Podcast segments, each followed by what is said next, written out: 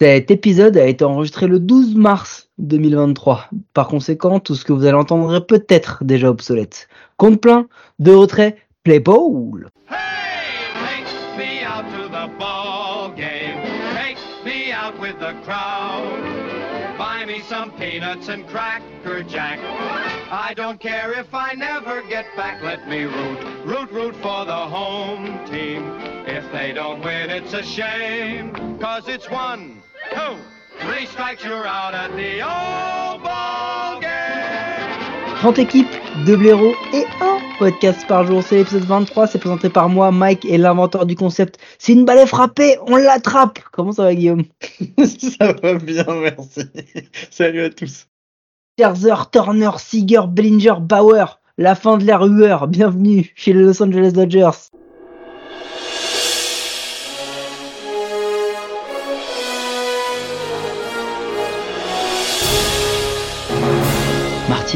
Oui Doc, tu nous as envoyé en quelle année, au juste? Bah je sais pas Doc, j'ai choisi une année depuis 1988, c'est toujours la même chose. Ils sont premiers, et puis après, euh, ils se font taper. Et oui, parce que les Los Angeles Dodgers ont fait l'une des meilleures saisons de l'histoire. 111 victoires, 51 défaites en régulière. Incroyable. Euh, top 5 line-up, top 5 starting rotation, top 5 bullpen. Euh, un truc juste incroyable. C'est la quatrième meilleure saison régulière de l'histoire de la MLB. Rendez-vous compte, la quatrième meilleure saison. Ils ont roulé sur la division. Ils ont roulé sur la MLB. Ils ont mis les Padres à 22 matchs vous vous rendez compte ce que c'est que 22 matchs, le nombre de victoires des Pirates l'an dernier. Euh, ils ont ils ont été juste exceptionnels. Starting rotation, ils finissent quatrième en average, ils finissent premier en OBP, en OPS, en run, cinquième en home run.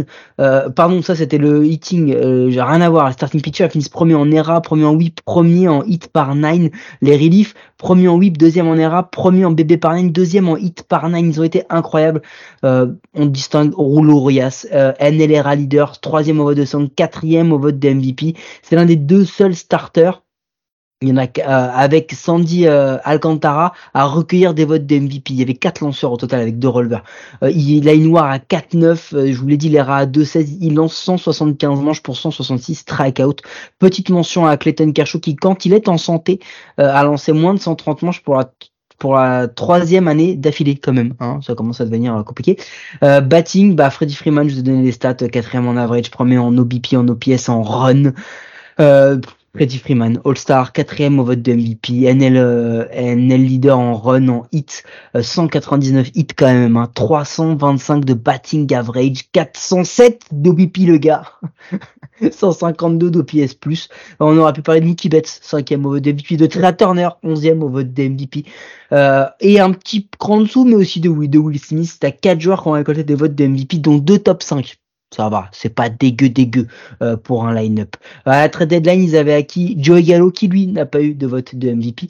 Euh, ils avaient euh, aussi, ils avaient laissé partir Mitch White et Alex DeResus contre Nick Frasso et, et Moses Brito. Ils ont récupéré German Tapia euh, contre Garrett Clevinger et Chris Martin contre Zach McKinstry. L'épisode un peu sale de Trevor Bauer qui a qui a ressurgi l'an dernier. Ils ont quand même un bilan négatif entre trois équipes. Les Mets, les Phillies et les Pirates. Et là, c'est juste du baseball, j'ai pas d'explication à vous donner. Euh, la blessure de l'année, il y a eu quand même six côtes euh, fracturées, fissurées et un poignet suite à une descente en toboggan de David Vasey à Milwaukee. C'est l'un des broadcasters des Dodgers qui a voulu faire le toboggan, tu sais, qu'il y a dans mm -hmm. le ballpark de Milwaukee et il s'est euh, pété les, les, les côtes et du coup ils ont mis un un espèce de non mais c'est ouais, mais magnifique. Ils ont mis un espèce de tu sais comme comme les, les traces des morts là avec le scotch. Genre il est il est mort là. Euh, voilà c'était assez magnifique. Pecota les prévoit à 198 victoires pour 64 défaites. Euh, ils étaient les favoris pour un deuxième World Series euh, en trois saisons.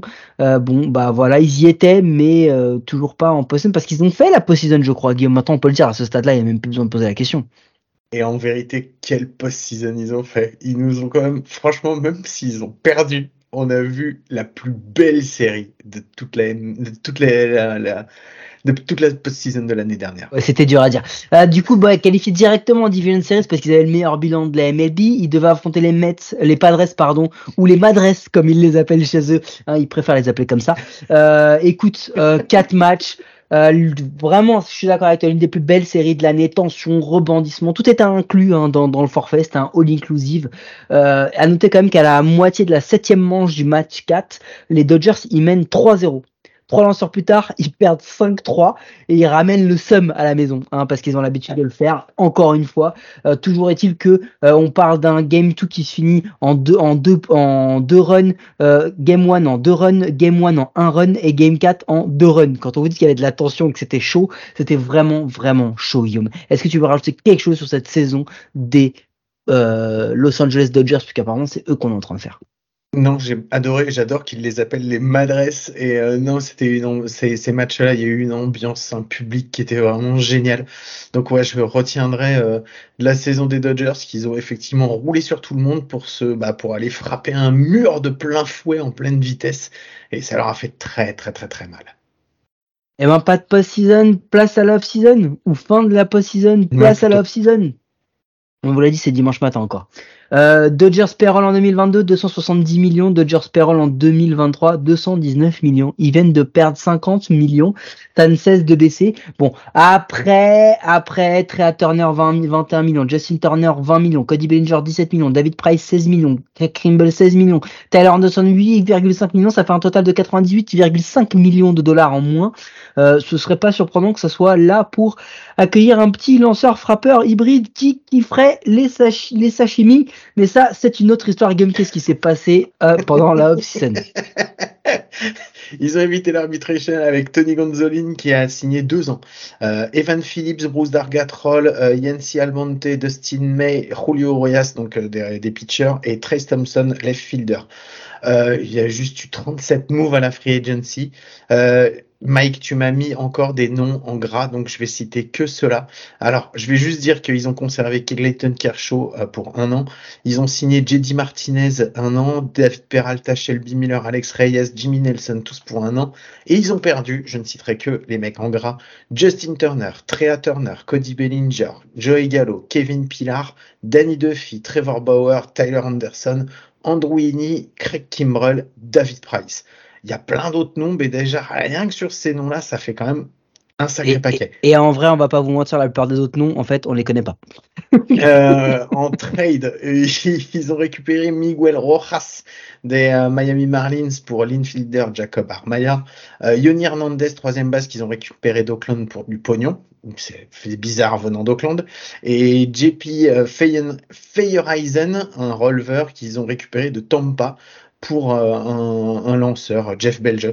Est-ce qu'ils se sont fait mettre et une belge, carotte par- c'est, c'est- belge, c'est son nom de famille, ce n'est pas sa nationalité. C'est très important quand même de le préciser. C'était vraiment important. En waivers, ils ont euh, euh, ils ont récupéré deux mecs, mais je vais pas vous les citer. Par contre, en blessés, c'est pareil. J'ai cru que la liste, elle allait pas s'arrêter non plus. Ils ont sept blessés pour le moment pour commencer la saison. Ils ont Gavin Et Lux. pas euh, n'importe lesquels. Hein. non, ils ont Gavin Lux qui est blessé à l'épaule pour 2024. Walker Bueller qui pourrait revenir après sa Tommy John surgery en septembre 2023. Tony Gonzolin qui vient de se faire la cheville, on sait pas du tout quand est-ce qu'il va revenir. Blake Trinan, épaule. JP Firehorizon, euh, l'épaule aussi. Alex Reyes, l'épaule aussi. Et Daniel Hudson, le genou. Ça fait sur les sept qui sont blessés, ils ont leur future deuxième base et ils ont six lanceurs. Futur shortstop, monsieur. Euh, non mais non mais mais et, et Reyes euh, devraient revenir euh, cet été normalement si tout va bien. Euh, toujours est-il que cette, cette deadline des Dodgers, elle est plus négative que positive quand même. Hein. On, on a fait euh, celui des Cards il y, a, il y a quelques jours, on a dit que c'était ni bon ni mauvais. C'est un peu le cas des Dodgers, mais ça penche un peu plus quand même vers le vers le mauvais quand même. Euh, Il n'y a pas une seule équipe dans toute la ligue qui a perdu le plus de de, de net war, c'est-à-dire qu'en apport de joueurs, en, en, en volume de war, il n'y a pas une équipe qui a perdu plus que. C'est complètement fou. Euh, et ça fait deux saisons quand même qui perdent un shortstop à 300 millions de dollars après Corey Seager ils viennent de perdre Justin Turner. Euh, bon, ça commence à faire un petit peu beaucoup. Euh, mais toujours est-il que par contre, les acquisitions. Justin Turner, bah, leur shortstop, c'est ça ah non, pardon, pardon, c'est son, son cousin, Trea Turner. Si Non, c'est- Justin Turner en shortstop, putain, t'es pas prêt de faire des défenses. Eh, C'est clair, c'est clair. Non, non, mais du coup, Justin Turner et Corey Seager. Euh, il y a eu trop de heures. En plus, ils- Ouais, en plus ça. ils ont les mêmes noms, là, ça devient compliqué.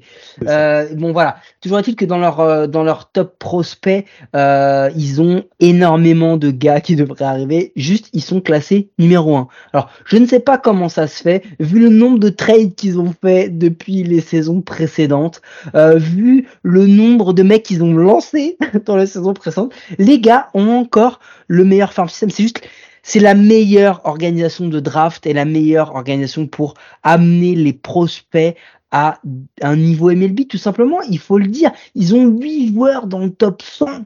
C'est, c'est, on en avait parlé dans un podcast, c'est le plus de toute la ligue. 8 joueurs dans le top 100. Ils en auraient eu encore plus, genre 25 ou 50 s'ils n'avaient pas tradé, mon gars, depuis 5-6 ans. C'est, c'est complètement, c'est un truc de, de fou malade. Euh, Ils ont le numéro 14, Diego Cartaya. Écoute bien, sur les 8, les 8 sont projetés comme intégrant la MLB ou ayant du temps de jeu en MLB cette année. Les 8, mon gars. Euh, c'est-à-dire qu'il faut, il faut quand même se rendre compte que tu en as 5 qui sont déjà considérés comme MLB ready, c'est-à-dire qu'ils ont déjà vu euh, des, des at-bats ou des lancers en MLB, donc ils vont se faire une place dans le line-up ou dans la starting rotation. Euh, Diego Cartaya, receveur, 14e, bon bah lui, il va falloir qu'il fasse un peu de DH, le pauvre, parce qu'avec ce qu'il y a en, en, en catch, il va pas beaucoup jouer. Miguel Vargas, qui est un joueur qui pour l'instant est un vrai utility player, 37e, Michael Bush, 54e, euh, Ryan Pepio, Andy Page, euh, enfin Ryan Pepio le lanceur qu'on va voir plus souvent, euh, Bobby Miller, un autre lanceur, ils ont tout. En plus, ce qui est Ryan fou, c'est qu'ils ont tu vas le voir dès cette année, parce que vu que Tony Gonzolin s'est blessé, c'est lui qui prend sa place dans, le, dans la rotation. j'allais y venir, on en parlera tout à l'heure, mais ces gars-là, euh, on, on a du, du de l'infield, du catcher, de l'outfield, on a du lanceur, droitier, euh, on, on a, enfin, il y a tout. Il y a absolument tout dans cette équipe. Donc Guillaume, donne-nous ce line-up prévisionnel, s'il te plaît. En catcher, donc Will Smith, première basse Freddie Freeman, deuxième basse Miguel Vargas, troisième basse Max Muncy, shortstop Miguel Rojas, en champ extérieur David Peralta, Trace Thompson, Mookie Betts, en DH JD Martinez, sur le banc Austin Barnes, Yoni Hernandez, Jason Hayward et Chris Taylor. Qu'est-ce que ça donne en rotation, Mike? Starter, Clayton Kershaw, Rouleau Urias, sachant que, soyons clairs, euh, ils sont projetés comme ça, mais ça risque d'inverser quand même en numéro 1, numéro 2. Euh, Noah Syndergaard, Dustin May, et non, Noah Syndergaard ne s'est pas trompé de club de Los Angeles. Euh, Dustin May, Ryan Pepio, euh, closer, bah ils en ont 4, je sais pas si c'est bon signe, Alex Vezia, Bruce Dargadrol, Evan Phillips, Daniel Hudson, Neo Bullpen, en plus de tout cela déjà, Caleb Ferguson, Yancy Almonte, Jimmy Nelson, Shelby Miller et Phil Bigford en blessé, bah on vous l'a dit, un Bueller, Feyereisen, Reyes, Treinen, Gronsolin, ça fait quand même beaucoup pour une starting rotation. Et malgré ça, les noms sont quand même pas trop, trop, trop mal. Guillaume, on parlait il y a pas si longtemps que ça, on a parlé d'un d'un meilleur duo de la ligue euh, avec Goldschmidt, Arenado, euh, Freeman Betts. Est-ce que ce serait pas celui-là le vrai meilleur duo ou alors qui rentre dans la discussion parce que parce que très honnêtement en plus de ça tu peux rajouter euh, Will Smith au trio comme on a rajouté Tommy Edman à ceux des Cardinals et là euh, t'as un t'as un top 3 qui est juste euh, incroyable en fait. Bah, en vrai, quand ton one-two euh, qui start, euh, ton premier batteur et ton deuxième batteur, ils sont MVP 5 et MVP 4. Ouais, sans mentir. Et qu'ils ont été MVP au moins une fois dans les dix dernières années. non, mais c'est clair. Ouais, non, euh, Mookie Betts, Freddie Freeman, régularité. Je veux dire, t'as pas une saison où tu te dis, ouais, les mecs, ils sont passés au travers cette fois-ci, puisque même quand ils passent au travers d'une saison, c'est une saison exceptionnelle pour certains autres. Donc, euh, tu vois, non, euh, c'est, c'est, c'est, c'est, c'est clairement très, très fort. Will Smith aussi qui se met derrière, c'est cool qu'il ait fait une très bonne saison, puisque parce que voilà, on espérait beaucoup de lui euh, et il n'avait pas encore prouvé qu'il était. il avait prouvé que c'était un, bon joueur, mais il n'avait pas encore prouvé qu'il était le top joueur qu'il est capable de devenir. Il y a d'autres mecs sur lesquels on se pose un petit peu plus de questions après dans, suite, euh, dans la suite du line-up, mais quand tu commences avec ces trois mecs-là, c'est déjà super impressionnant. Ouais, c'est ça qui est fou. Et en plus de ça, ils ont, ils ont quand même fait quelques signatures qui sont sympatoches. Je veux dire, euh, JD Martinez. Sympatoche, je savais pas qu'on avait le droit de dire ce mot-là. Moi, je me fais taper dessus quand je dis des trucs comme ça. JD Martinez, euh, C'est un euh, pari. oui, je, C'est un- je. C'est un pari parce que ça fait quand même quelque temps qu'il est plus aussi impactant Ah, qu'il a pu être, JD Martinez. Euh, il a 35 ans, 2022 a été vraiment été une mauvaise saison, mais est-ce que c'est le l'environnement Red Sox qui a fait ça? Euh, Néanmoins, tu as quand même Betts Freeman Smith, euh, tu as Muncy qui arrive derrière et JD Martinez. Au milieu, Max, Max Muncy, il a été Gold Glove, Gold Glove, il a eu des votes de MVP en 2021. Il a été catastrophique en deuxième base en 2022. Et maintenant, il passe en troisième base alors qu'il était, il a été Gold Glove en première, euh, nul en deux. On le repasse en trois. Euh, bon, apparemment, c'est une année sur deux. Généralement, Max Muncy, c'est la bonne ou pas? Je sais pas, je sais pas, parce que là, t'as l'impression en fait qu'il tire, il tire sa place au sort, c'est avant les autres. Il met la main dans le panier, il fait ah bon, je vais jouer à quelle place cette saison quoi. Mec, il aura fait quasiment tout l'infield à part shortstop. C'est euh, ouais, c'est problématique quand tu vois la saison qu'il fait en 2022. Tu sais pas, est-ce que c'est juste une saison où il est mauvais ou est-ce que c'est euh, la saison, euh, la saison qui, qui enclenche un gros déclin? Euh, pff, je sais pas. Franchement, j'en sais rien du tout. Est-ce que son replacement en 3 à la place de Justin Turner, euh, est-ce que ça va faire le job? C'est vraiment des... c'est une grosse interrogation, Max Muncy. Max Dancy, comme on aime bien l'appeler. Ouais, mais, mais Max Dancy, ce qui est sûr, c'est qu'il va pas souffrir de la comparaison avec Justin Turner. Ça fait quand même quelques temps que le gars, euh, voilà, ça fait au moins 2-3 ans. Non, il y en a un autre qui va souffrir de la comparaison, c'est quand même euh, Miguel Roras.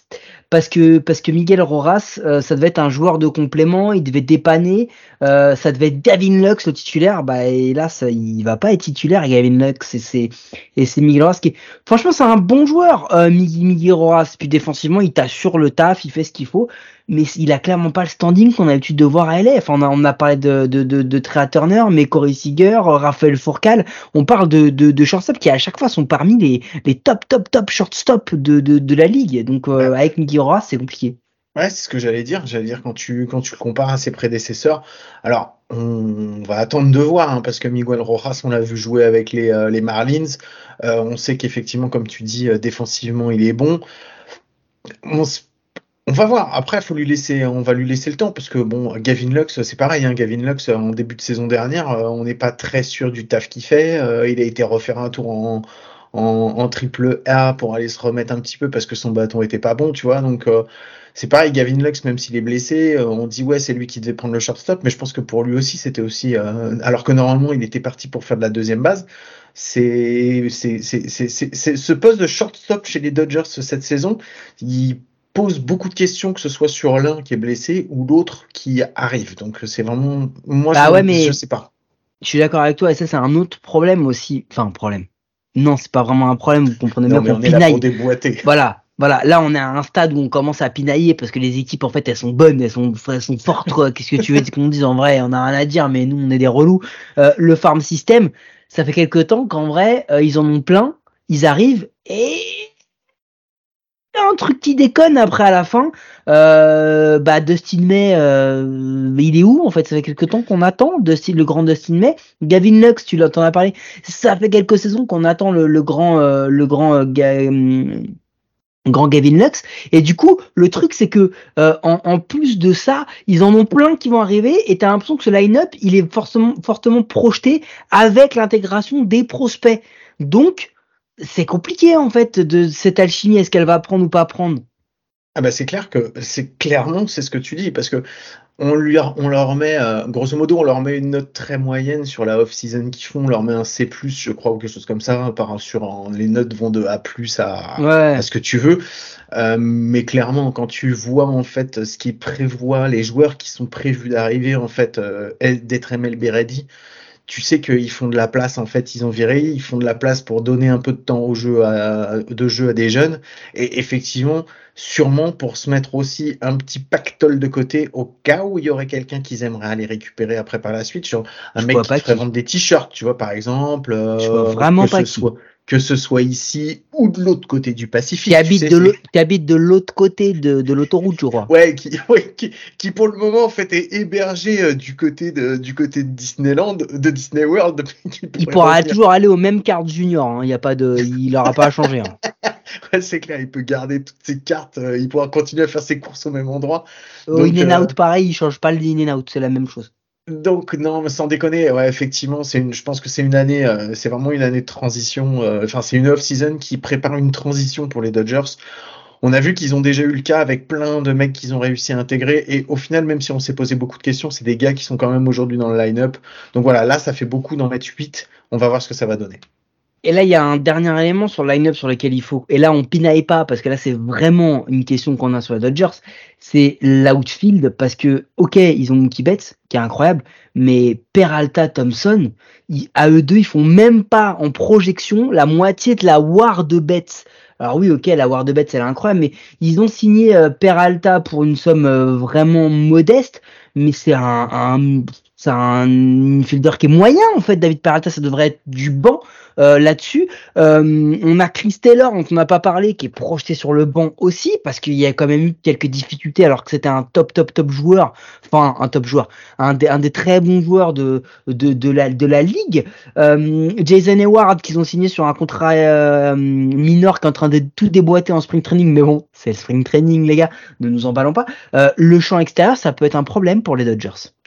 Ouais, puis c'est surtout qu'il y a un gros déséquilibre en fait quand tu regardes euh, la war apportée par les joueurs. Tu m'as mis un, petit diagramme qui m'a mis amène qui montre un peu la war où est-ce qu'elle est réalisée par poste. Tu as un assez gros déséquilibre en fait entre ton côté droit de, ton axe défensif et ton côté gauche où tu as vraiment as tes très très très très bons joueurs, top joueurs sur sur la droite et c'est très plus déséquilibré en fait sur la gauche. Donc ouais, oui, effectivement, euh, t'as un excellent, un excellent champ droit. Et après le reste, t'as l'impression que c'est un peu des mecs qui sont là en complément pour le moment et pour les remplacer par d'autres gars qui vont arriver de toute façon alors après, il faut qu'on parle de la rotation parce que Rouleau, Rouleau Urias, il a enfin fait la saison que tout le monde que tout le monde attendait. Euh, vraiment, elle était déjà bonne en 2021, mais elle était excellente en 2022. On attend de lui qu'il lance beaucoup parce que c'est un lanceur qui lance entre 170 et 180 manches, ce qui est pas euh, le, le, plus haut, mais c'est déjà très très très bon. Euh, on attend de lui qu'il fasse ça parce que derrière lui, euh, Urias, Kershaw, Syndergaard, euh, May, Pepio et Gonsolin qui est blessé, bah, on a l'impression que c'est quand même c'est beau sur le papier, mais c'est plus d'interrogations que de résultats. En vrai, t'as Urias qui vraiment a fait une énorme saison. Kershaw, clairement, clairement, il le resigne pour lui faire. C'est vraiment, c'est, il est sur la fin de sa carrière. c'est la politesse c'est ça, Noah Syndergaard, il est là pour faire un mec pour que tu vas mettre en 3, mais c'est pas lui qui va te faire la diff sur ta, sur ta rotation. Euh, Dustin May, es un, moi je, je, trouve les gens durs avec lui parce qu'en fait la saison dernière on le voit pas parce qu'il est complètement blessé, mais la saison qu'il fait en 2021 il est super fort, il est dominant, il est très bon. Tony Gonzolin en 2021 il était un peu moins bon, 2022 il fait une saison qui est juste phénoménale, incroyable. Et, euh, et donc Ouais, alors effectivement, ils ont Gonzolin qui est blessé, mais il revient d'une TJ, donc d'une Tommy John Surgery. Mais avant sa Tommy John Surgery, il était vraiment excellent et très dominant. Ryan Pepio, c'est le rookie à qui on promet un très bel avenir. Oui, il y a effectivement des interrogations. Oui, il y a des mecs qui sont vieillissants. Non, c'est pas la rotation la plus shiny du monde, mais elle est franchement, elle est plutôt belle. Elle a de la gueule quand même, quoi c'est ce qu'on dit sur le papier, elle est bonne, mais elle pose quand même quelques petites questions. Et il y a un autre truc aussi, bah, c'est la partie closer. Hein. Euh, ils ont pas de closer défini, ils en ont quasiment quatre, avec en plus Reyes et Feyereisen qui devraient revenir dans la saison. Euh, qui va assumer le rôle? Bon, depuis le départ de Janssen, ça a été un peu compliqué ce côté-là, même si les résultats ne le montrent pas, mais euh, ils n'ont pas un mec établi qui sait qui va être le closer et qui arrive en fin de match, tu vois, avec un, son de trompette, tout ça, tout ça. Euh, voilà, donc c'est la petite question, la dernière petite question. Et l'autre question, Guillaume, c'est les pertes par rapport à 2022. il faut qu'ils remplacent numériquement 14,2 de War en 2023. Ils ont perdu 14,2 de War. C'est énorme, c'est énorme, mais en même temps c'est des beaux, enfin les moves qu'ils font sont pas déconnants, tu les comprends, tu sais ce qu'ils font. Euh, en fait, quand tu vois les Dodgers, quand tu vois ce qu'ils font sur cette off-season, tu te dis pas putain merde, mais mec, mais qu'est-ce qu'ils ont fait? Ils ont déconné. Il y a, y a une certaine continuité par rapport à ce qu'ils ont fait sur les années précédentes, et tu vois vers quoi ils se dirigent. Et quand tu sais que de toute façon, ça fait des années qu'ils ont le meilleur farm system, qu'ils ont amené des joueurs, qu'ils les font, je me pose pas trop de questions. Je sais que les Dodgers, ils vont encore être euh, présents cette année et ils vont encore jouer. Ça va être des gros contenders. À noter que c'est la première fois depuis l'existence de cette stat, euh, depuis l'introduction de cette stat en 2016, le pourcentage de, de chances de gagner euh, les World Series des Dodgers est au plus bas. C'est la première fois qu'il atteint et qu'il ne dépasse pas les 5%. Donc c'est pour vous dire que il y a quand même quelques petites questions. On se demande si vraiment, mais vraiment, hein, si c'est pas pour signer un gars euh, qui jouerait en rouge et blanc. Et eh ben voilà, en même temps, c'est le temps des pronos de l'équipe avec nos partenaires de Paris Amateur, le seul site de Paris sportif qui vous assure de perdre de l'oseille. Alors Guillaume, c'est quoi le bilan? C'est quoi le classement de ces Dodgers? Alors si on fait le bilan calmement, en se remémorant chaque instant, je pense que les Dodgers vont terminer premiers. Et bah, ça va être la deuxième équipe que je vois à trois chiffres et euh, je les mets à 105-57.